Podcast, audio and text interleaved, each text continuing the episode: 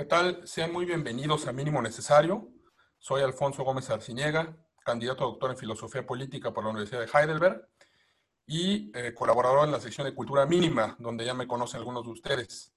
Hoy estoy usurpando el lugar de Benjamín en eh, Mínimo Necesario, porque vamos a analizar un tema de coyuntura, el arresto del general Salvador Cienfuegos, exsecretario de Defensa Nacional, eh, como saben, estamos preparando ya la segunda temporada de Mínimo Necesario, con una nueva página de internet, con nuevas eh, adiciones, pero vamos a tener este formato de videos de coyuntura, de discusiones sobre temas que están en la agenda. Y bueno, para hablar de este tema está conmigo, lo que me da mucho gusto, un eh, colega de profesión, amigo y compañero intelectual, José Enrique Sevilla Masip hoy profesor de la Facultad de Ciencias Administrativas Sociales de la Universidad Veracruzana, internacionalista por el ITAM, politólogo por el Colegio de México, asesor legislativo y consultor independiente en temas de riesgo político. ¿Qué tal, Enrique? Un gusto verte después de tantos años y pues tristemente creo que la coyuntura no es la más grata, pero en todo caso, cuéntame cómo estás. ¿Qué tal, Alfonso? Muchas gracias. Un, gusto siempre de partir contigo sobre el tema que sea y más aún en un, contexto y en un experimento tan, tan interesante como este de mínimo necesario. Eh, oye, pues muchas gracias. Eh, quiero decirles que eh, se preguntarán, bueno, ¿qué, hace alguien que estudia filosofía política? Hablamos de un tema que tiene que ver con la relación bilateral. lo, que estamos, lo que estamos tratando de hacer es precisamente acercarnos al tema de distintas aristas porque lo que ha sucedido es algo eh, muy serio, es algo eh, que tiene una profundidad que no se alcanza, me parece que no se ha dimensionado del todo en las notas periodísticas. Eh, ¿Cuál es el hecho? General en retiro, ex titular de la Secretaría de la Defensa Nacional durante el periodo de Peña Nieto, fue arrestado el 15 de octubre en el aeropuerto de Los Ángeles. con su familia lo, llevaron, una detención a cierto punto humillante, eh, me parece que eh, la primera, me corregirás Enrique, pero me parece que la primera eh, noticia fue de esta periodista Ginger Thompson y después el secretario de Relaciones Exteriores retoma la noticia y la, hace, este, la divulga, pues. Entonces, yo te voy, quiero discutir contigo a partir de tres bloques de temas. O sea, quiero que primero hablemos en el, en el rubro de la política exterior, que luego vayamos a las consecuencias internas para los países, tanto para México como para Estados Unidos, y que cerramos con una discusión sobre la parte discursiva simbólica que tiene este acontecimiento. Entonces, inicio preguntándote, ¿qué impacto tiene para la relación bilateral la detención de Salvador Cienfuegos, Enrique?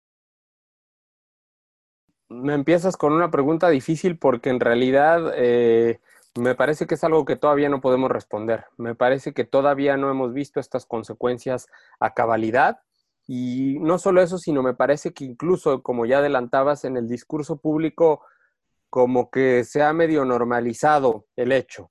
Quizás no, no, no en todas las voces que están presentes en, en, la discusión, pero sí en las más importantes, específicamente en la del presidente, que todas las mañanas intenta marcar agenda. Eh, desde su tribuna, bueno, ¿qué es lo que ha dicho el presidente?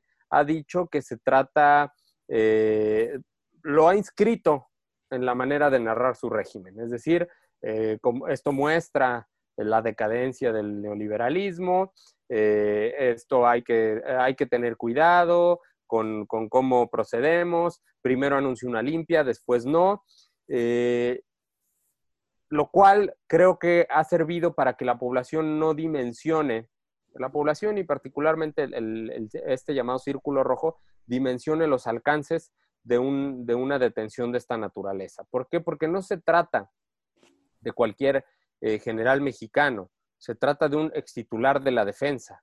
Eh, esto hay que recordarlo, es un hecho inédito en la historia de ambos países, no solo el hecho per se, sino la forma en que se lleva a cabo. Es decir, nunca se había detenido un titular de la Secretaría de la Defensa Nacional.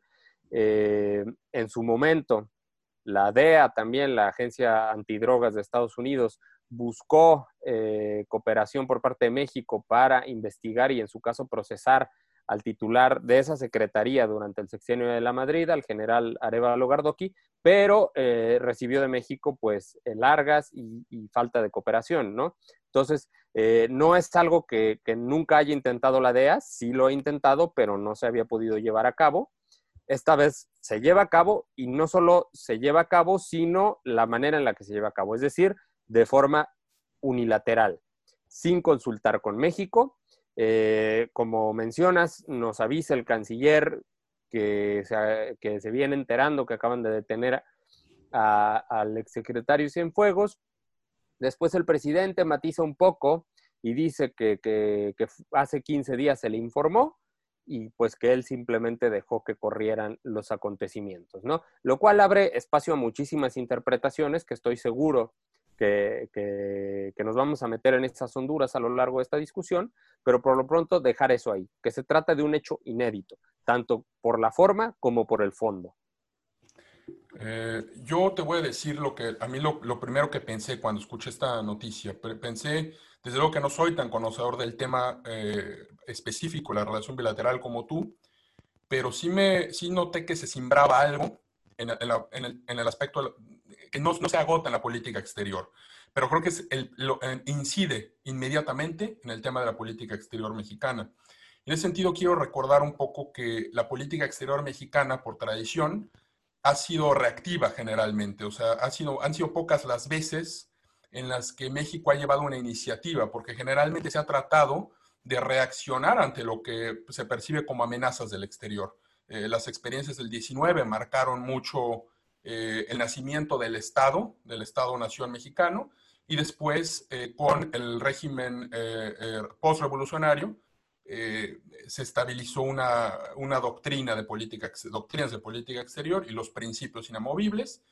Pero más allá de eso está el tema de que la relación más importante para México es Estados Unidos, por cercanía, por asimetría, por eh, las, cosas que se comparten en muchos aspectos. Y, lo que había, creo que el título de este libro de Ojeda es muy característico, Alcances y Límites de la Política Exterior. Eh, sigue siendo válido. Es decir, México por su condición, por su tamaño económico, por su, eh, eh, de alguna manera, eh, esos espacios de negociación políticos que le deja la simetría con Estados Unidos, tiene cierto peso en el, tenía cierto peso en el sistema internacional, pero al mismo tiempo hay, una, hay, una, hay un límite muy claro, que es Estados Unidos. entonces, creo que históricamente México ha tratado, descubrieron muy pronto los regímenes de la revolución en el siglo pasado, que era importante una idea de estabilidad, o sea, dar una idea de estabilidad eh, para que Estados Unidos no se interviniera en México, no, no ser parte del problema. Y creo que eso quedado, quedó muy claro en el siglo XX a lo largo de distintos episodios. Eh, a mí me vienen a la mente algunos. Estoy pensando, por ejemplo, en los 30, estoy pensando en esta idea de eh, el asilo que, ofreció México a Trotsky o el apoyo que se le brindó a el último presidente de la República Española, Azaña, en Francia. Vamos, a lo que yo voy con eso son tres cosas. Europa podría estar en guerra, puede haber una guerra civil a España, pero México daba una impresión de estabilidad. La idea también del refugiado, entendiéndose como Trotsky o Azaña, perseguido político, no se, no se esgrimía desde una idea de eh, universal. Había siempre una ligadura a una idea concreta. Y esa idea concreta en ese momento era el mundo que se estaba dividiendo en esferas geopolíticas, de doctrinas geopolíticas.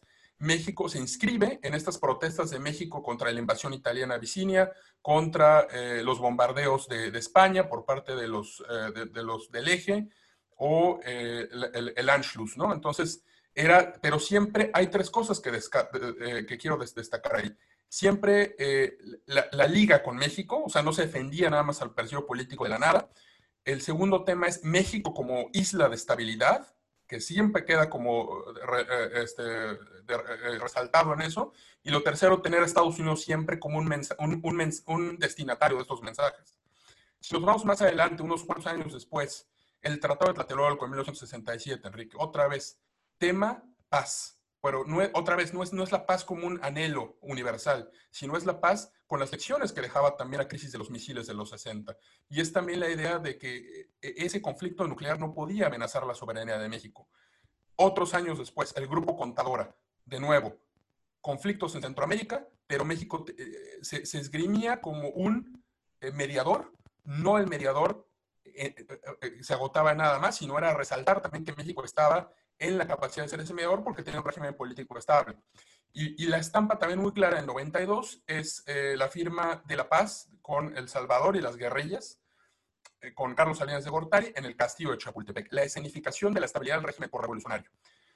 Después vino esta época, digo, podemos mencionar muchos episodios, pero elegí estos porque me permiten muy, de forma muy clara como resaltar esa estabilidad y esa eh, idea de México como parte de la solución y no parte del problema. A partir de la, esto que llaman los, eh, los mexicanólogos eh, estadounidenses, sobre todo como la transición, empezó a cambiar la política exterior. Y entonces creo que México dejó de aprovechar esos resquicios que, les daba, que le daba a los límites de, la política exterior con Estados Unidos para empezar a volverse un apéndice también de, Estados Unidos. Tenemos ahí el tema de, la guerra de Irak y con, con, con Vicente Fox y este, este eh, actuación titubeante como miembro no permanente del Consejo de Seguridad. Eh, esto que le, llamaron el Plan Mérida, donde ya se comparte la agenda de seguridad de forma bilateral. Y después con el regreso de, Peña Nieto, me parece que hay, no, hay, no hay un intento muy claro de regresar a estas eh, estas viejas glorias, sino más bien hay una suerte de vergüenza de ser del PRI. Y más bien lo que se intenta es como este, separarse de todo lo que quedó atrás y venderse como alguien que estaba moviendo a México. Y al final la foto creo que me parece muy emblemática, es esta firma del, del TEMEC eh, en el marco, en un escenario secundario de la cumbre del G20 en Argentina, me parece.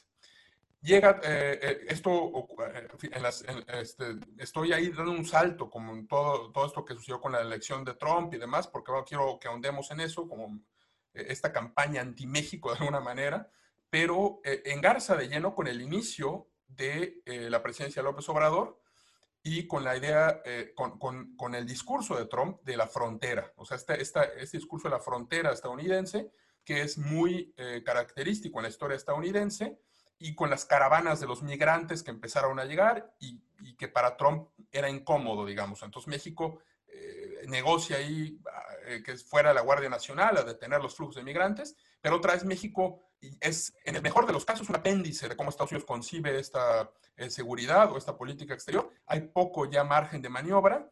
Y lo que me parece, lo que creo que este, esta detención de Salvador Cienfuegos se engarza lleno con eso porque nos pone realmente al nivel de Panamá con Noriega, o incluso al nivel, o sea, a lo mejor exagerando, pero de, Osama Bin Laden cuando se saltan al gobierno de Pakistán, por ejemplo, ¿no? Para eh, tomar decisiones unilaterales y muestran al país como un, un, país sin soberanía y además, perdón la expresión, pero bananero, ¿no? O sea, que es incapaz de, o sea, un, país eh, lleno de criminales. Eh, no sé, este, ¿tú qué opinas de, estas, de, de, esta idea que te estoy planteando de la política exterior de México? y cómo simbra esto. Creo que ya no somos parte de la solución, sino quedamos eh, eh, escenificados como el problema. Se acabó este México que era isla de estabilidad. México es parte del crimen organizado, el gobierno mexicano. Desde luego, y creo que algo muy importante que mencionas es este, este afán de ruptura, que me parece que ahí se perdió algo y fue entender que México muchas veces esta independencia relativa eh, como la, soberanía relativa, perdón, como la llamaba Meyer, a propósito precisamente construyendo sobre la idea de los alcances y límites que planteó Mario Ojeda, eh, tenía un sentido no solo ideológico, sino muchas veces también estratégico.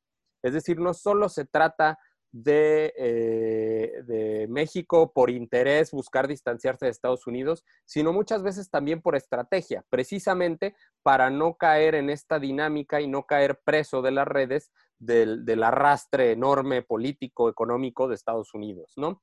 ¿Qué pasa cuando tú asumes que políticamente compartes los mismos intereses que Estados Unidos, que es un poco lo que hace eh, esta ruptura que, encabeza el canciller Jorge Castañeda Goodman en 2000, que es eh, cambiar esta agenda de defender los derechos humanos, de pelearse con Cuba, de pelearse con Chávez, que no es tanto como que nuestro interés fuera defender a Cuba o defender a Chávez, sino más bien, si como ya dijiste, el, el centro, la fuerza centrípeta de nuestra política exterior es Estados Unidos, hay, hay que darse cuenta de lo que esa Cuba y esa Venezuela de Chávez significaban para nosotros en función de nuestra relación con Estados Unidos. Entonces te puede caer muy mal Chávez o Castro en este caso, pero ahí me parece que faltó entender que no era Castro como fin en sí mismo, sino Castro como esta manera de hacer notar una soberanía relativa, que te sirve no solo como peso de negociación frente a Estados Unidos, recordamos aquellos eh, episodios que narra Salinas en este libro sobre la, relación trilateral, por llamarlo de alguna manera, entre México, Cuba y Estados Unidos, donde Clinton lo considera un interlocutor válido para negociar cosas con Castro, ¿no? Ahí estaba el interés de, tener una buena relación con Cuba. Me queda clarísimo que, Salinas no, no, no tenía ninguna afinidad ideológica con Castro. Este, sin embargo, se entendía el porqué de una buena relación con Cuba, en función de lo que a nosotros nos interesa, que es la relación con Estados Unidos. Esto se pierde, se deja uno arrastrar por, por el discurso estadounidense y acabamos, como tú dices, asumiendo prioridades que ni siquiera son nuestras, son las prioridades de alguien más. Y, el, caso de Cienfuegos es muestra de ello en el momento en el que tenemos eh, gente, ya sea en el gobierno o fuera de él, eh, celebrando la detención de este personaje, ¿no? Cuando es un, objetivo y un resultado de la agenda eh, exterior y de seguridad estadounidense, más que mexicana, ¿no? Oye, Enrique, espérame, yo te quiero interrumpir un momento antes de que te pregunte esto, sobre algún antecedente que me puedas hablar de esta acción. O sea, ya dijiste que es inédito, pero creo que sí una genealogía de alguna manera en el combate al crimen organizado, en el combate a las drogas, ¿no? Por, por, llamarlo de alguna manera. Pero antes de, de, preguntarte eso, me llama mucho la atención lo que mencionas de Carlos Salinas y la afinidad con Fidel Castro, por dos razones. La primera es porque Salinas creó el último gran proyecto de aproximación con Estados Unidos, que es el Tratado de Libre Comercio de América del Norte, que de alguna manera lo que se intentaba era mitigar la simetría del poder con eh, una suerte de eh, intersección, una, suerte de interdependencia, ¿no? Interdependencia profunda, eh, que de alguna manera eso llevaría a los actores a pensar dos veces, tomar cierta acción con el otro porque había, había, había ciertos costos. y además ese proyecto se formuló de tal manera que trascendiera a los que estuvieran en el poder en ese momento, sino que fue un, un proyecto transgeneracional, por llamarlo de alguna manera. Eh, eso creo que, e, ese, pero ahí, digamos, todavía, todavía en ese caso, siento yo que había, en México, o sea, ese, ese libre comercio, entre comillas, se formulaba también desde el interés mexicano. En el caso de Castañeda que tú mencionas, lo que yo veo es ya la defensa de los derechos humanos, la defensa de la libertad, así, sin predicados, eh, sin adjetivos, por tomar aquel, aquel ensayo de Krause.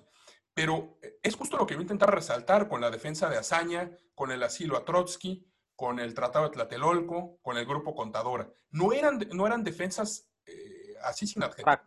Eh, ajá, eran siempre ligadas a un orden concreto, el orden mexicano de ese momento. y creo que, creo que esos, esas dos cosas me llevó a pensar con tu comentario. no sé si quieres decir algo más o me interesa saber esta genealogía sobre las drogas. A veces me habías hablado antes de que, que estuvimos ahorita en línea de, esta, de una película que, retrata muy bien la, visión que se tiene sobre eh, las drogas ¿no? la frontera. Pero te dejo, ahora sí, disculpa la, la intromisión.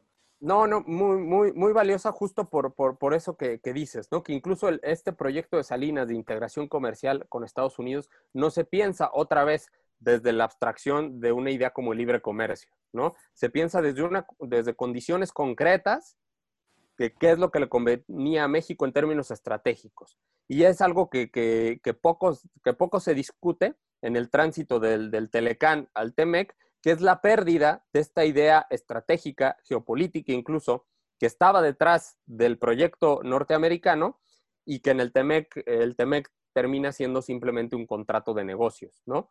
Eh, y, esto del carácter político y estratégico del Telecán no es solo desde el lado de México, sino también desde el lado de Estados Unidos, ¿no? Una idea que vino, vino elucubrando Reagan desde los 70, nosotros pensamos que todo empezó en 1988, y lo cierto es que no, ya había mucho, mucho pensamiento atrás, ¿no?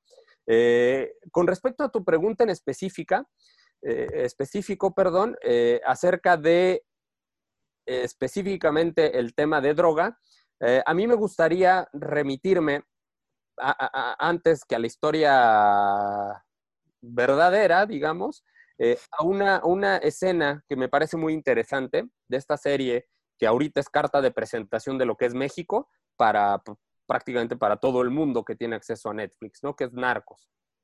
No precisamente las, las temporadas sobre México, sino el final de la temporada sobre Colombia, eh, que termina, mm, para, para quienes la han visto recordarán, termina en unos pasillos en la DEA, donde este, agente, eh, este personaje principal, el agente Peña, está viendo una foto de, de Kiki Camarena, aquel eh, asesinado por el cártel de Guadalajara llega quien, quien era su jefe en la serie y, comentan el, caso de Kiki Camarena y le agradecen al personaje principal por haber derribado a los grandes cárteles colombianos, es decir, al, de Medellín de Escobar y al, de Cali, ¿no? de, esta como federación de, líderes. Eh, y este personaje le dice, hemos terminado con los cárteles colombianos, eh, has hecho un gran trabajo, ahora sí, podemos concentrarnos en el principal enemigo de la guerra, en la guerra contra las drogas, México. El fraseo es muy interesante. El principal enemigo, es decir, sabemos que la guerra contra las drogas empieza en la administración de Nixon, pero aquí lo importante es concebir a México como un enemigo en el marco de esa guerra. Es decir, la guerra contra las drogas tampoco es una guerra etérea, es una guerra que también se inscribe en un orden concreto donde Estados Unidos identifica enemigos claros, dentro de los cuales México es central. Y tenemos 1969, la Operación Intercepción. ¿Qué pasa? Se cierra la frontera con la intención de eh, decomisar drogas ilegales y presionar a México para que haga más en la erradicación de plantillos. Díaz Ordaz intenta bajar, bajar el nivel a la controversia que esto generó al decir que fue un problema de que la Agencia de Inmigración y Aduanas se equivocó con una directiva y no pasó nada, ¿no? Sin embargo, fue una decisión unilateral, no, no solo unilateral, sino más bien que venía desde la oficina oval, desde Nixon. ¿Cuál fue el resultado? Bueno, en términos concretos se decomisan ahí mm, pocos, pocos paquetes de drogas ilegales. El resultado es que México empieza a eh, enfrascarse en esta lógica de combatir al crimen organizado, ¿no? Tres años después se, crea la DEA, avanzamos una década, cuando ya Estados Unidos considera al narcotráfico como un problema de seguridad nacional. Ya el comunismo empieza un poco a pasar de moda, ya queda claro que Gorbachev no, no es una amenaza. Eh, ahora es la guerra contra las drogas es la razón de ser de la política de seguridad nacional de Estados Unidos. Y es en este contexto que hay que leer el asesinato de eh, eh, este agente de la DEA, Enrique Kiki Camarena, por parte de eh, supuestamente narcotraficantes, pero en el que se dice que participaron agentes de la extinta Dirección Federal de Seguridad y policías judiciales, ¿no? tanto estatales como federales. El punto aquí es importante porque después del asesinato de Camarena, da, da como resultado dos, grandes eh, procesos con consecuencias que vivimos el día de hoy y que son, eh, y que el arresto del general Cienfuegos, digamos, vienen a poner sobre la mesa. En primer lugar, la extinción de la Dirección Federal de Seguridad, es decir, la agencia de la policía política, como dicen algunos, del Estado mexicano por revolucionario, eh, y la incursión de manera unilateral de la DEA a mayor profundidad con la intención de vengar la muerte de Camarena, ¿no? Con esta famosa operación leyenda. Fue un fracaso, pero bueno, nada más como un ejemplo. En el marco de esta operación, agentes de la DEA secuestraron a un ciudadano mexicano, lo metieron a un avión, lo llevaron al Paso, Texas, y allá lo arrestaron como si mágicamente hubiera aparecido el ciudadano allá, ¿no? el famoso doctor uh, Machain, eh, para juzgarlo por supuestamente participar en la tortura de Camarena, ¿no? Al final lo liberaron, hubo pruebas, pero aquí lo que importa es el tipo de acción que se llevó a cabo. Secuestras a un ciudadano mexicano, obviamente sin conocimiento de las autoridades, te lo llevas, o sea, actúas como si nada, ¿no?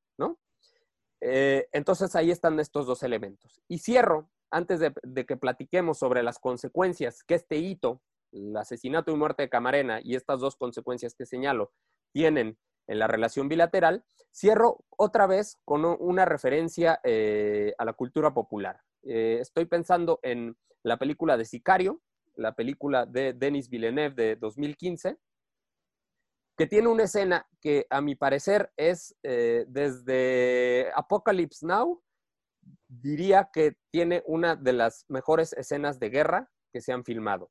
Y tú me dirás, bueno, ¿y qué tiene que ver una cosa con la otra? Estoy pensando en la escena de Apocalypse Now, cuando llegan estos helicópteros, hacia, van entrando a esta aldea vietnamita, eh, echando las bombas de napalm, pero eh, musicalizado con las Valquirias de Wagner. Una escena poderosísima yo le equiparo a una escena que está en esta, en esta película que comento. ¿Qué pasa en esta escena? Vemos eh, una toma panorámica de un vecindario típico neighborhood estadounidense, imaginamos que en El Paso, por donde se lleva a cabo la película, y de repente terminan las fronteras del fraccionamiento y se extiende el desierto.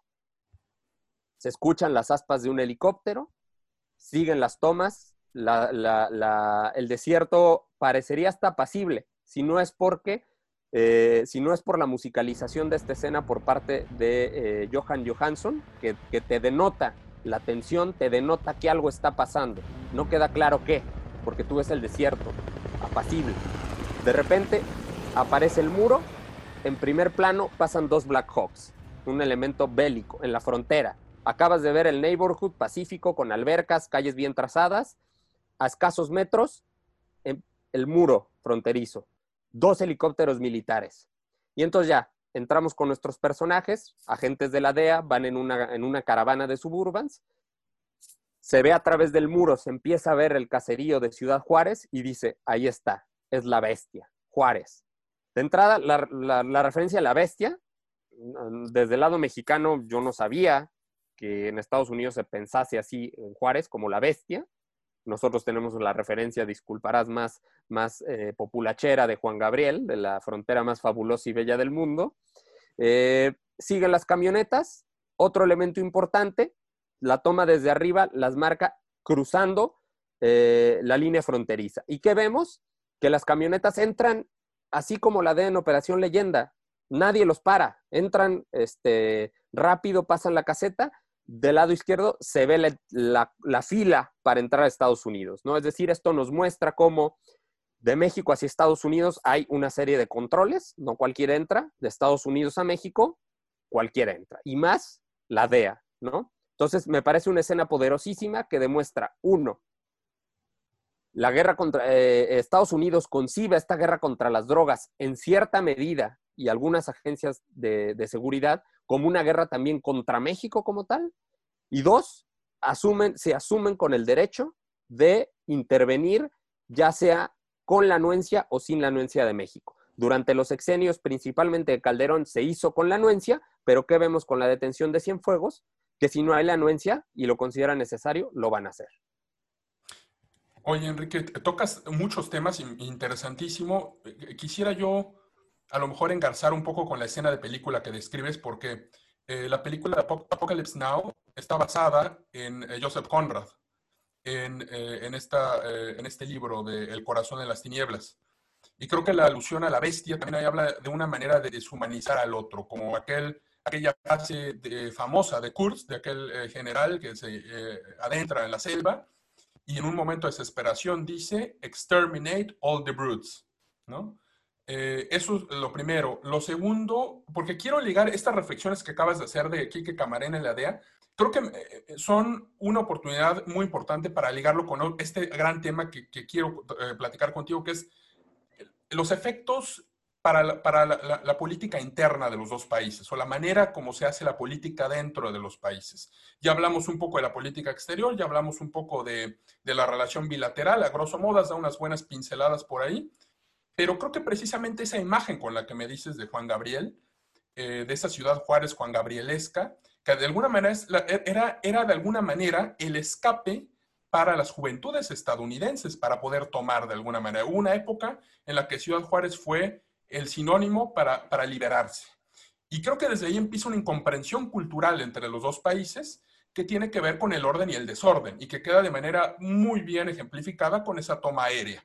Las casas, como bien dices, ordenadas, con la piscina, con eh, esta idea de limpieza, esta idea de, eh, de un, espacio público aséptico contra el changarro, el caserío, la lámina, eh, este, las calles desde la perspectiva puritana estadounidense sucias, llenas de gérmenes, llenas, gérmenes entendiendo también desde luego, a, los puestos ambulantes, ¿no? Que es algo que no se entiende desde esa lógica estatal. Esto nos lleva, me lleva a mí, fíjate a dónde hemos, nos lleva esta detención del general Cienfuegos, eh, a, a poner sobre la mesa el tema de cómo conseguimos el Estado mexicano. Creo que la detención de un personaje de esa magnitud nos tiene que llevar necesariamente a reflexionar sobre el Estado. A ver, yo lo pongo en estos términos en, el antiguo, lo que ya es el antiguo régimen, el Estado generalmente fue una creación simbólica. El Estado generalmente yo lo concibo de una manera simbólica, pero en el caso mexicano, por la debilidad estructural que teníamos, por ser un territorio tan fragmentado desde, eh, desde el origen del Estado-Nación, o sea, cuando se concibe el Estado-Nación mexicano, no es el mismo proceso de exterminio de los órdenes no estatales que ocurre en Francia o en Alemania, en Prusia, ¿no? sino siempre fue fragmentario, siempre hubo grandes parcelas del territorio mexicano que no, tuvieron gran presencia estatal. Entonces, la solución estatal del, antiguo régimen fue eh, crear estas grandes escenificaciones y dejar que el partido y que los actores informales o que los mediadores organizaran el orden tras bambalinas. Claro que había siempre este recurso de la violencia, este recurso de eh, las, las, detenciones escenificadas para mostrar un poderío. Pero en el fondo era una idea también teatral y era una idea muy inteligente de concebir el orden. Es decir, no vamos a crear un orden estatal a fuerza donde no se puede este, eh, hacer un, un, orden estatal como lo piensa Estados Unidos. Creo que la detención de Cienfuegos, sobre todo por lo que se le está acusando, por esta idea, lo que Estados Unidos le pide a México entre líneas es combate todo rastro del, del crimen organizado evita que llegue la droga a nosotros y además elimina la corrupción. O sea, hay que darnos cuenta de la magnitud de esta es algo humanamente imposible. Nos están pidiendo fundar el paraíso en la tierra. Cualquier realista político diría, bueno, necesitas saber, necesitas hacer, buscar el purgatorio en el mundo. Necesitas a lo mejor eh, eh, quitar violencia, pero permitir cierto grado de arreglo informal. Pero para estas personas y sobre todo para los expertos de la transición, educados en Estados Unidos han retomado este modelo estadounidense de hacer el Estado, porque con ello viene también una idea de transparencia, de rendición de cuentas, que eh, evidentemente dejaba mal parado al Estado del antiguo régimen.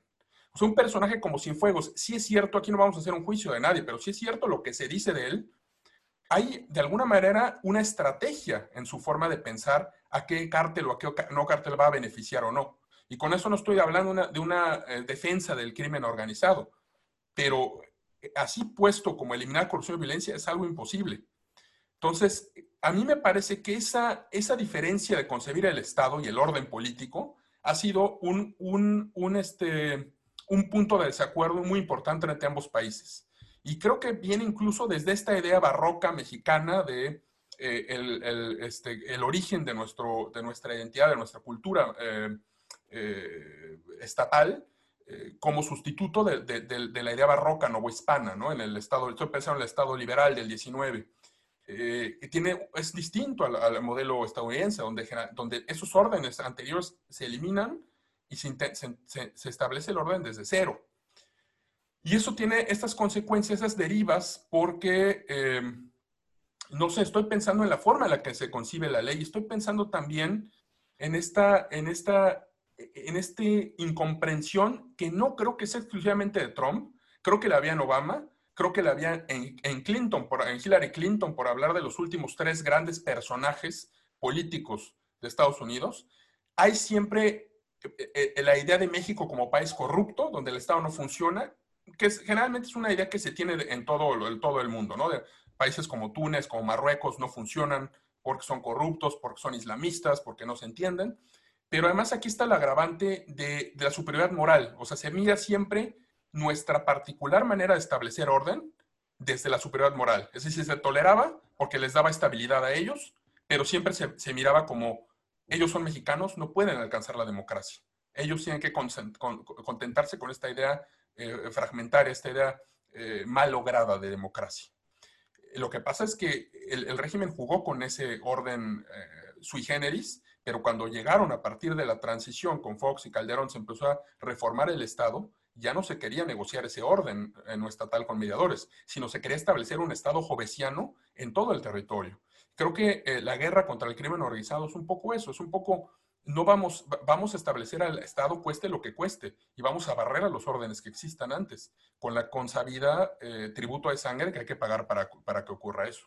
Ahí te dejo votando esta reflexión sobre la naturaleza del Estado mexicano, que además me llega porque veo en los comentarios exclusivamente, o sea, basta una mirada rápida a redes sociales para encontrar tweets, eh, comentarios de Facebook o memes donde eh, dice, es que claro, tiene que ser la justicia estadounidense, donde sí se hacen bien las cosas, donde no hay corrupción, tiene que ser un agente de la DEA incorruptible, porque nosotros, para variar, estamos llenos de corrupción hasta la cúpula del Estado. No sé cómo veas esto. ¿Se entiende? Es decir, ¿ha cambiado esta idea desde Estados Unidos? ¿Se entiende lo que es Morena? ¿Se entiende lo que es la cuarta transformación? ¿Coincides conmigo con esta incomprensión del Estado mexicano, de su condición sui generis? No, por supuesto. Eh, me, gustó mucho esto último que dices, porque yo, yo, también, yo te lo frasearía, frasearía en otros términos. Me parece que la, la, guerra contra el narco y todo lo que ha venido después no es sino el paradigma del Estado de Derecho llevado a sus últimas consecuencias. O sea, este afán de las leyes son así, todos tienen que inscribirse en este orden, ¿no? Eh, y que también concibo tu comentario un poco relacionado a este otro punto que ya resalté, que es la desaparición de la Dirección Federal de Seguridad. Que ahorita, ¿qué es la Dirección Federal de Seguridad en el imaginario colectivo? Es un grupo de delincuentes que no solo gestionaban el crimen, sino que se dedicaron a eh, aplastar a la oposición al, al régimen. Cosa que es cierto, es un hecho comprobable, eh, sin embargo, eh, no se ha entendido que al mismo tiempo que existían estos mecanismos, existen ese mismo tipo de mecanismos en todos los regímenes políticos. Y uno de ellos es precisamente lo que hace la DEA con Estados Unidos. Es una agencia que lleva a cabo muchas operaciones, que comete crímenes inconfesables, con el afán de garantizar ese orden concreto que es Estados Unidos, esa idea del sueño americano. En México teníamos esto, mm, que cometieron muchos crímenes, es innegable, tampoco como dices, no se trata de hacer aquí una apología de, que todo funcionaba bien, pero había un entendimiento claro de cómo hacer funcionar las cosas. Eso por un lado. Eh, y por el otro eh, está eh, el tema de cómo se ve a México. Y lo has, descrito muy bien, mm, coincido plenamente en el sentido de que no se trata solo de Trump. Eh, me parece que Trump es exitoso porque lo expresa en los términos más rústicos posibles, pero que eh, con toda la sofisticación en materia de formulación de políticas públicas y de conocimiento del mundo que pudo haber tenido Obama o Hillary Clinton, eh, se juzga a México en función de estas categorías, ¿no? Eh, es corrupto, no funciona, Estado fallido, narcoinsurgencia. Eh, vamos, este tipo de cosas y lo, se, dice, lo dice mucha gente, pero a final de cuentas el relato es más fuerte de pensar que en Estados Unidos la justicia sí funciona, pero nunca está de más insistir en la pregunta. Bueno, y resulta que una vez cruzada la droga, simplemente llega a manos de los consumidores en Seattle, en, en, en Minneapolis, en Detroit, así como así, bueno, no. Hay redes de corrupción, hay redes de criminalidad en Estados Unidos. Sin embargo, el problema tiende a concebirse como México, ¿no? Lo cual termina siendo doblemente grave, porque parecería que a pesar del discurso estadounidense de la ley y el orden del Estado de Derecho, ellos tienen claro que los órdenes concretos se gestionan en función de negociaciones. Y estas negociaciones tienen eh, la ventaja de garantizar que esta criminalidad no se va a eh, esparcir a otros órdenes y contaminar otros órdenes de la sociedad, ¿no? Entonces, digamos, pareciera que aquí en México nos hemos comprado esta idea que ni siquiera ellos mismos se compran e implementan a rajatabla. Eh, me, parece eh, sumamente fértil para la discusión esta idea del Estado, ¿no? de las consecuencias de, de los órdenes informales y de los órdenes formales para la idea como conocemos el Estado. A mí me parece, ahorita he hablado como una discusión del Estado mexicano, que creo que está, no se ha formulado de tal manera, pero está rondando en el aire a partir de la, de la detención de alguien que, se, digamos, su detención se le hace culpable desde el momento para empezar, porque en México no puede haber alguien, eh, eh, digamos, justo, alguien inocente, y mucho menos si trabajó con el, corrupto régimen eh, conservador, neoliberal, antes de la cuarta transformación. Pero hay otra lectura también de, una, de un cariz más pragmático, digamos, y es como el actual gobierno, cómo juega con estas eh, incidencias. Lo, estoy pensando de, de cierta manera, o sea, utilizar esta persecución estadounidense de los grandes, cap, lo voy a decir así porque de facto se les ve como capos, ¿no? A García Luna o a, a, a, Salvador Cienfuegos. Eh, utilizar un poco, dejar que Estados Unidos haga, entre comillas, el trabajo sucio y tú manejar un discurso como López Obrador, como eh, actual gobierno, para la población de México, de desprendernos de esos vestigios de un régimen descompuesto eh, neoliberal. O sea, Estados Unidos es el que está extrayendo toda esa pus, toda esa suciedad, pero vamos a, y nos ayuda a nosotros a limpiar, ¿no? Entonces le viene muy bien hay siempre ese juego en cualquier país, ¿no? O sea, juego en los dos niveles, con el exterior y el interior, y muchas audiencias. ¿Qué le dices al exterior y qué le dices a tus votantes o a la parte interna? Pero en este caso, yo creo que está jugando con fuego, Enrique. No sé tú qué opines, pero lo voy a poner así. Estás, en el momento en el que se detiene, y creo que así tú me lo, me lo dijiste, enojado, me dijiste, es que es, es el corazón del Estado. O sea, no es García Luna no es, no es un político de segundo orden, es el exsecretario de Defensa. Y yo creo que tendríamos que escarbar demasiado en concepciones mínimas del Estado. Habría que irnos a Robert Nozick eh, con eh, este eh, libro de anarquía, Estado y Utopía, o irnos a los minarquistas para conseguir un Estado, incluso en, eso, en esa concepción del Estado policial, en ese Estado mínimo, incluso ahí el ejército tiene un papel fundamental. Es decir, no estamos hablando de un Estado eh, gigante. Eso, la expresión más mínima de estatalidad está condensada en el ejército. Entonces, si tú estás jugando con eso, estás corriendo el riesgo de desaparecer como Estado. Y yo lo, veo un poco similar, y perdonarás, creo que los ejemplos van a ser arriesgados y quizá hay un grado de, incorrección política en hacerlo así, pero me voy a permitir porque van a ser ilustrativos. Eh, eh, cosas, casos, casos como el secuestro de Eichmann, por ejemplo, en Buenos Aires, o los juicios de Nuremberg. No los estoy comparando en términos del crimen que se, que se, que se enjuicia en, cuando se lleva Eichmann a Jerusalén o cuando se enjuicia a Göring en el Tribunal de Nuremberg. Los estoy comparando desde la idea de la aniquilación del Estado. Es decir, cuando está el, representante de la Luftwaffe alemana en Nuremberg enjuiciado por Jackson, Robert Jackson, es un juicio sobre el grado más íntimo de estatalidad. ¿Qué sigue después de Cienfuegos? ¿no? Eh, entonces, bueno, te lo, te lo dejo ahí esa reflexión. Eh, hay, eh, ¿Tienes algo que decir al respecto? ¿Qué opinas de esto? Hacer un poco de hincapié en el hecho eh, que señalas, ¿no? El efecto del ejército es el corazón del Estado y el jefe del ejército, bueno, ¿qué nos dice? No es como dices, no es García Luna, no es un funcionario que va y viene, no es un general que uno puede, eh, digamos, desde el punto de vista institucional, como también un poco lo ha querido hacer López Obrador, eh, exculpar a la institución con esta retórica de las manzanas feas, ¿no? Las bad apples, como les llaman en Estados Unidos, unos cuantos que se corrompieron.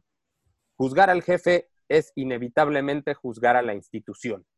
Y si tú dices que el ejército mexicano está comandado por un narcotraficante, estás diciendo que México es un país comandado por narcotraficantes. Y esto tiene consecuencias no solo en términos de esta retórica del Estado fallido, la captura del Estado, sino es volver a ese punto de partida y que creo que poco se, se tiene en cuenta desde México, que nos lo dice el personaje en esta escena de narcos que describí. ¿Cuál es el enemigo en la guerra contra las drogas? Es México. No son las organizaciones criminales, no es ni siquiera el Chapo, es México como país. Y eso queda eh, muy, eh, muy claro en un caso como el de Cienfuegos. No, no, no, no es que un general o un militar ahí podridón, no. Mi enemigo es México. Y, digo, Estados Unidos como nosotros, tenemos claro que somos vecinos y que vamos a coexistir. No, no, no estoy diciendo que, su objetivo último es desaparecer México, conquistar México. No. Pero hay que tener bien claro que cuando nos dice el embajador Landau que hay que cooperar hombro a hombro en la lucha contra el crimen, ok, está muy bien. Eh, desde luego a nadie le gusta el crimen, ¿no? Eh, pero hay que tener en mente que detrás de la diplomacia hay una concepción cruda, descarnada, que nos ve como el enemigo. Entonces, hay que cooperar, desde luego, siempre hay que cooperar, como toda la vida México ha cooperado con Estados Unidos cuando se lo pide, pero hay que ser también eh, menos ingenuos y tener claro cómo nos están viendo allá. Y lo cierto es que una detención de esta naturaleza refleja que nos ven como enemigos. Em, creo que podemos ligar esta última reflexión que haces eh, para entrar de lleno al último tema que quiero que platiquemos, que son las consecuencias en el terreno de lo simbólico, en las percepciones. Eh, me parece que hay mucho de esta detención que tiene que ver con eso. Eh, lo primero que quería, quisiera decir es que hay una diferencia clave entre la visibilidad del Estado, la visualización del Estado y la transparencia. La transparencia es una eh, palabra que tiene una carga normativa en términos de Estado. Se trata de descubrir, de eliminar precisamente estos, estos claroscuros que permiten el orden. La visibilidad es una decisión que se toma para mostrar el Estado en estas escenificaciones. Eh, en México creo que se ha, confundido, se ha comprado, se ha abandonado completamente el timón que se tiene sobre la visibilidad del Estado y se ha adoptado la transparencia sin, eh, sin ninguna consideración, lo que también tiene muchas consecuencias para la idea que nos hacemos del Estado, la idea que nos hacemos de la clase política y la idea que nos hacemos del país y que al final repercute para nosotros como mexicanos. Mm, sabemos que en la política no solo, no solo importan las intenciones, en general en la vida, no, no solo importan las intenciones, sino las percepciones. Eh, ya has hablado mucho a lo largo de tu, de tu, intervención, cosa que te agradezco, de estas eh, series, de estas películas. Eh, a ver, yo lo voy a poner de esta manera, lo quiero plantear así. Que, ¿Cómo se construye a México desde Estados Unidos? ¿Cómo se construye a un personaje eh, con la retórica también de Trump y demás, y cómo se, se, construye esta imagen del régimen anterior desde el gobierno de la, cuarta, de la cuarta transformación y cómo se construye México en el exterior en general, ¿no? Entonces yo empezaría diciendo que la construcción discursiva de México, sin perdonar la palabra en excesivo tecnicismo, eh, pero es de un país bananero, básicamente. O sea, esto ya te pone al nivel de Yemen, al nivel de Somalia, al los clanes.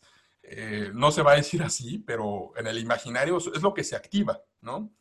Eh, es, es, otra vez estas imágenes de Tijuana, del desierto, del desorden, de los bad hombres, ¿no? O sea, creo que la construcción de Cienfuegos como personaje tiene mucha carga de la serie de Netflix de, Narco, de Netflix de Narcos y de estas películas de sicarios, pero también está una idea de, eh, del padrino. O sea, me parece muy eh, significativo que se le llame el padrino y que empiecen los, los, eh, las partes del New York Times con cómo se detuvo al The Godfather, ¿no? Es como esta alusión a la mafia italiana en Estados Unidos, que también hay una, de, ahí una, en ese momento una especie de rechazo, ¿no? La estigmatización del italiano como corrupto. Eh, en, en Estados Unidos siempre ha sido el mexicano como ese residuo, ¿no? Ese, ese otro. Hablabas tú del enemigo. Bueno, ese enemigo con esa carga racial, con esa carga étnica, con esa carga mítica, es el mexicano. Y hay una diferencia clara entre el mexicano y el latino. El latino finalmente hace el esfuerzo por integrarse, el hispanic, ¿no?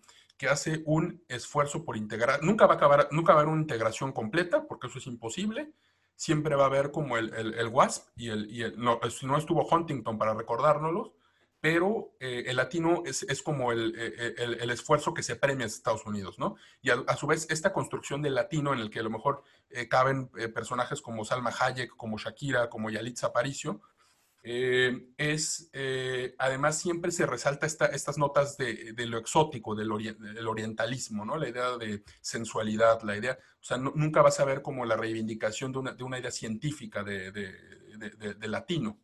En todo caso, hay un desprecio también entre esos, eh, en esos subgrupos, ¿no? O sea, el latino se siente menos mexicano cada vez y más integrado a Estados Unidos, aunque nunca ocurra del todo. En ese sentido, creo que esa retórica no la inventa Trump, sino que Trump la utiliza muy bien para sus objetivos. Eso ya estaba ahí. Y te puedo asegurar que incluso Obama, a pesar de su condición y a pesar de que se le celebra en el mundo, él eh, era realmente compartía las claves culturales de una élite blanca educada desde Harvard, desde su formación como en el derecho. Eh, entonces sí hay una, una, construcción de México en la que la detención sin fuegos abona todavía más del mexicano feo, por retomar esta expresión de, de Mauricio Tenorio, pero además eh, el personaje, ¿no? Que lo, nos lo ponen en estas imágenes como en claroscuros, con su gorrita militar, eh, mostrando este, la cara picada, así como un poco haciendo énfasis en que se trata del enemigo. Eh, la, evocación a Noriega es inevitable, ¿no? O sea, es un símil. Como, mandado a hacer, ¿no? Como mandado a hacer.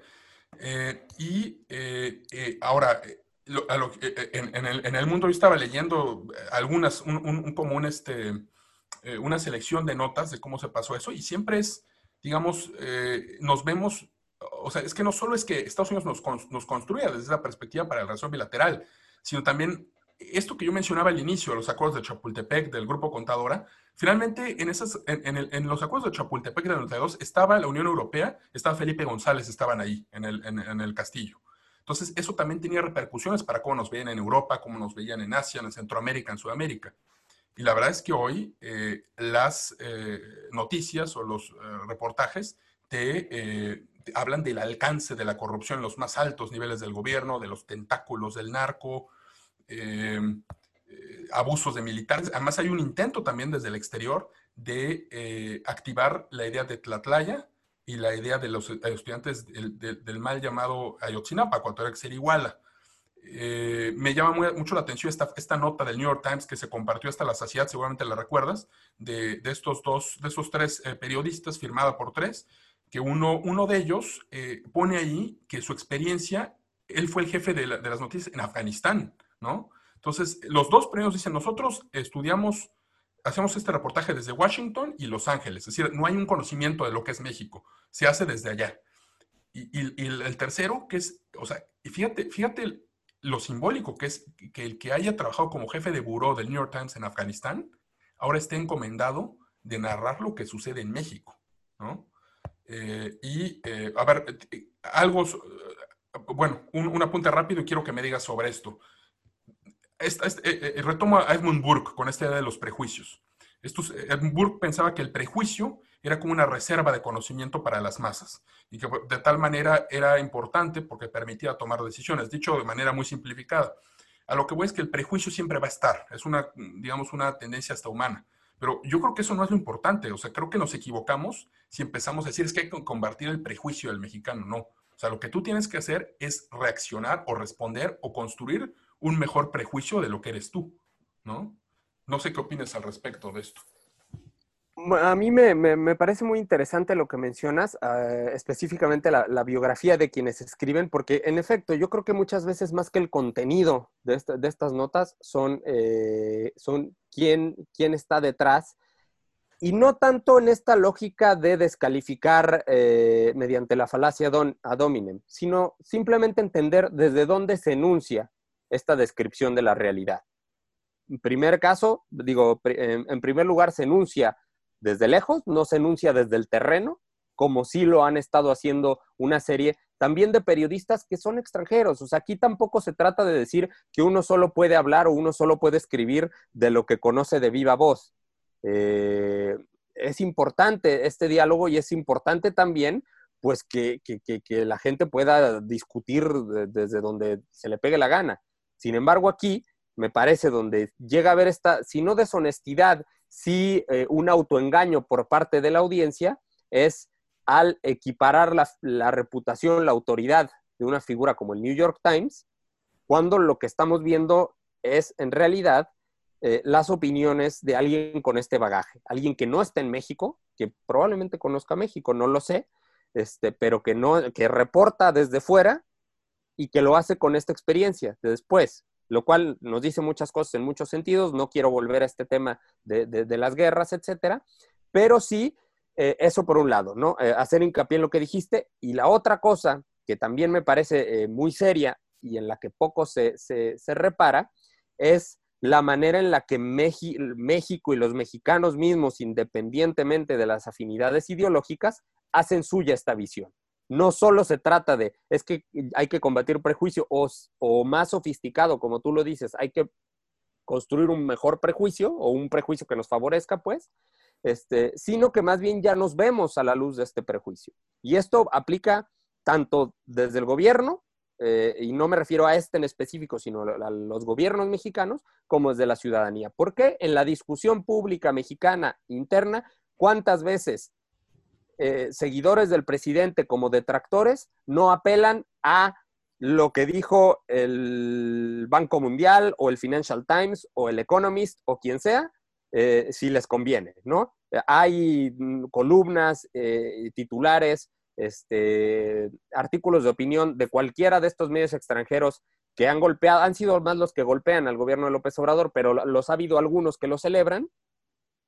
Este, y invariablemente el, argumento de autoridad de el exterior me avala, ¿no? Como tengo razón porque el exterior me avala. Eso, por, eso a nivel eh, de la discusión pública, ¿no? De la ciudadanía. A nivel gobierno, pues, ¿qué es, lo que, ¿qué es lo que hemos venido platicando? Eso. Asumimos eh, la, visión, el prejuicio que proyecta, en este caso Estados Unidos, sobre nosotros, el país corrupto, el país donde no se respeta la ley, etcétera, etcétera, asumimos ese prejuicio y entonces intentamos estar a la altura para que nos quiten esas críticas. ¿Y qué pasa? Ya lo dijimos, el paradigma del Estado de Derecho llevado sus últimas consecuencias, cueste lo que cueste, los 250 mil muertos, los no sé cuántos desaparecidos, ¿no? Eh, se trata de eh, que Estados Unidos tiene la culpa de, lo que nos pasa, bueno, tampoco, tampoco hay que ser tan, tan, tan básicos, ¿no? Y, caer en el victimismo. Eh, sin embargo, se trata, como creo que se ha tratado toda esta charla, entender toda la serie de mecanismos, de ideas y de prejuicios que están operando abajo y que sustentan eh, jurídica, más ideológicamente, un hecho concreto como la detención del general por parte de Estados Unidos, ¿no? Hay una, hay, una, hay un aura de prestigio inmediatamente si lo dice el New York Times, es una verdad, ¿no? Si lo dice, como dices, The Economist, New York Times, porque además debo decirte que muchas veces, incluso en la academia, yo lo pienso también desde Alemania, eh, eh, se asume la narrativa de la oposición como la única válida, ¿no? Eh, es decir, yo he visto los, los, este, algunas cosas que se escriben sobre México en Alemania, y, parece que te da cierta legitimidad citar a la jornada, citar eh, a proceso, ¿no? Porque de alguna manera se adoptó la, lógica de la oposición. Y esto lo, quiero unir con, esta instrumentalización de la narrativa del México feo, de la corrupción por la cuarta transformación. Me parece muy significativo esto que, decía eh, el subsecretario de Derechos Humanos de la Secretaría de Gobernación, Alejandro Encinas, eh, de eh, tratar de ligar de forma narrativa la desaparición de los estudiantes normalistas, porque creo, o López Obrador diciendo que era síntoma de la descomposición política que hubo en el país.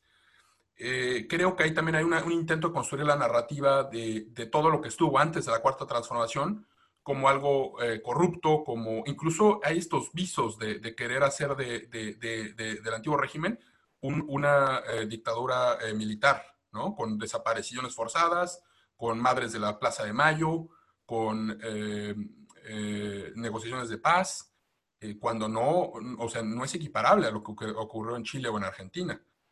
pero más bien ahí tú me hablabas de, estamos comentando también sobre esta, esta, estos spots que salieron de radio, donde se, se pasa por ahí este, estas voces de, personas que han sufrido con las drogas y se mete una persona con esta voz eh, cavernosa, un poco como eh, me parece que tratan de caricaturizar a alguien de, extracción humilde, eh, de, no, pues este, éramos los halcones, ¿no? Que dice. Y, creo que lo ligo con estos, estos mecanismos de, de, orden informales, porque no solo hay ese desprecio por eso, sino también una idea subliminal de unir al, antiguo régimen del, PRI con eso. Pero ahí yo quiero más bien que tú me digas eh, tus, tus, apreciaciones. Yo lo pienso, eh, creo que sí hay esta, esta intención de proyectar, eh, a partir de este hecho concreto, proyectarlo hacia todo el pasado. y pienso también, creo que es inevitable pensar en un componente quizás más de corto plazo en el sentido de, los reacomodos al interior de las agencias y de las fuerzas de seguridad, ¿no? Me parece que por momentos, y aquí eh, quizás hemos sido muy abstractos y hemos hablado muy poco de, de, Cienfuegos como tal, pero me parece que por momentos podría parecer que el gobierno quiere aprovecharse de, esto para eh, el cambiar la correlación de fuerzas en el ejército. Sabemos que el presidente se ha respaldado mucho en las Fuerzas Armadas, eh, pero pues también sabemos que hay ciertos sectores en las Fuerzas Armadas que no son precisamente afectos a su gobierno, ¿no? Entonces, eh, hay esta intención y creo que lo adelantabas ya al momento de, que señalas la posibilidad de estar jugando con fuego y que yo rescato y digo que hay que tener muy presente. Porque sí, tú les puedes dar a los militares contratos, capacidad eh, de agencia, más espacio político en la discusión pública, eh, pero, eh, como me imagino que son los militares en todo el mundo, a pesar de todos esos beneficios tangibles y concretos, hay beneficios intangibles que son no negociables. Y está el caso del honor, la lealtad y la disciplina, ¿no? No defender a quien fue el jefe de la tropa eh, puede ser mal visto por amplios sectores, ¿no? Entonces, yo, yo, yo, yo me quedaría me parece que trataste muy bien esta proyección hacia el pasado, con la cual coincido. Yo nada más dejaría sobre la mesa eh, que creo que sobre este aspecto es donde se van a desenvolver las consecuencias. ¿Qué reacomodos, qué resentimientos podrá o no, nunca se sabe, generar al interior de las Fuerzas Armadas, ¿no? Eh, y creo que eso tendrá consecuencias para, para, para el proyecto de nación que eh, es el primer proyecto de largo plazo que hemos visto en México desde el de Carlos Salinas que tú ya mencionabas, ¿no? Eh, para bien, para mal, no estamos aquí para, discutir nuestras opiniones específicas, pero sí creo que estarás de acuerdo conmigo que hay que reconocer que el proyecto de López Obrador no es un plan de gobierno, es un proyecto de nación, como, como él lo llama. Coincido, Enrique. Además, creo que no, nunca lo ha ocultado, ¿no? O sea, creo que las críticas que se le hacen en sentido es más bien de no querer ver lo que ya él siempre había propuesto, ¿no? Que era la reformación, la, la, regeneración del país incluso, ¿no? Pero bueno, yo creo que podemos concluir con esto que, que decías, que me parece muy atinado, eh, porque así, así amarramos muy bien el tema, ¿no? A veces pudo dar la impresión de que hacíamos unas discusiones muy elevadas, abstractas sobre el Estado, sobre la política exterior, sobre la construcción de los personajes, pero es que creo que esa es precisamente la, tarea del análisis, o sea, más, más que hacerla de futurólogos, que no lo somos, o de, de eh, periodistas, de lo que se intenta aquí es eh, un poco frasear eh, las consecuencias que esto va a tener, y ya vimos que puede ser en muchas áreas distintas, desde la forma en la que pensamos al Estado, desde la idea en la que se reformó la, la, la bilateral, desde la forma en la que se construye México como el enemigo, o se caricaturiza a eh, Cienfuegos como el padrino. Entonces, bueno, pues eh, no sé si quieres concluir con algo. Eh, por mi parte sería todo. Y, este, bueno, ¿no, ¿no tienes algo que, que, decir al respecto, Enrique? ¿Palabras finales? Mm, habrá que estar atentos simplemente a, cómo se desenvuelven los acontecimientos, pero nada más insistir en, en intentar ir un poquito más allá del cortoplacismo e intentar descifrar cuáles son todas estas ideas y dinámicas que están operando de todo esto debajo, ¿no? también, y, y esta lo, dejaríamos un poco como advertencia final, eh, sin, sucumbir al, conspiracionismo, ¿no? Porque también abunda, ¿no? Pero no se trata de eso. Es entender siempre desde una posición, eh, si no neutral, sí eh, cauta, ¿no? No se trata siempre de tener razón. Pues te agradezco mucho, Enrique. Siempre un placer eh, platicar contigo. Y eh, les recuerdo a todos que eh, pronto ah, tendrán más noticias de mínimo necesario. Síganos en redes sociales. Eh, estamos también en YouTube, en, en, Spotify, en el podcast de Apple y en Facebook, Instagram y Twitter. gracias y que estén muy bien.